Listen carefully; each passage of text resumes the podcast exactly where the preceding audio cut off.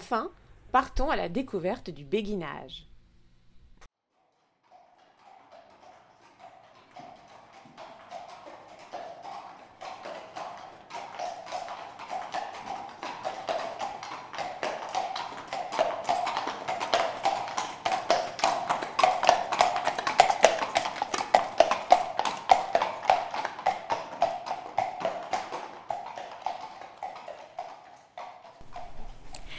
Vous avez donc quitté Janssen et c'est avec moi que vous finirez votre visite de Bruges.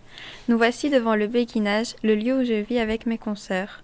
Il se situe dans la partie méridionale de Bruges et a été construit en 1245 au XIIIe siècle. Il nous abrite, nous, des femmes qui avons fait vœu de célibat et qui sommes laïques. Au XIIIe siècle, être laïque veut dire que l'on ne fait pas partie d'un ordre religieux ni du clergé, mais que l'on est croyant quand même. On peut dire que le béguinage est un ancien couvent. Il a été mis en œuvre grâce à la merveilleuse comtesse de Flandre, Marguerite de Constantinople.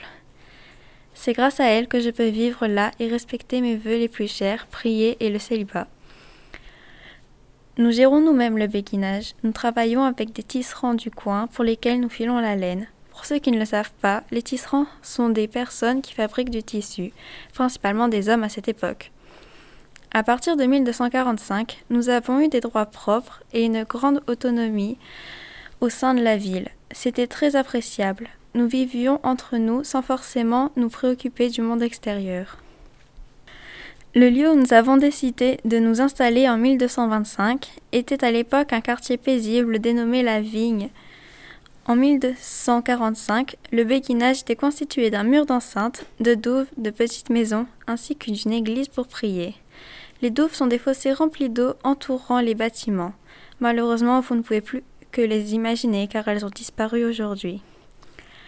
À l'intérieur de ce mur d'enceinte se trouvait un autre bâtiment, les églises et les habitations. À cause d'un incendie, le béguinage fut détruit en partie puis reconstruit dans un style gothique en 1604. Les maisons où je vis, qui le composent, ont une façade blanche et possèdent beaucoup de fenêtres. Nous vivons dans des maisons avec un étage. Elles sont toutes alignées et forment une façade gracieuse. Au XVe siècle, le béguinage était plus développé. Il s'étendait alors sur, une plus grande surface qu'aujourd'hui. Mais petit à petit, la sélection pour entrer dans le béguinage change.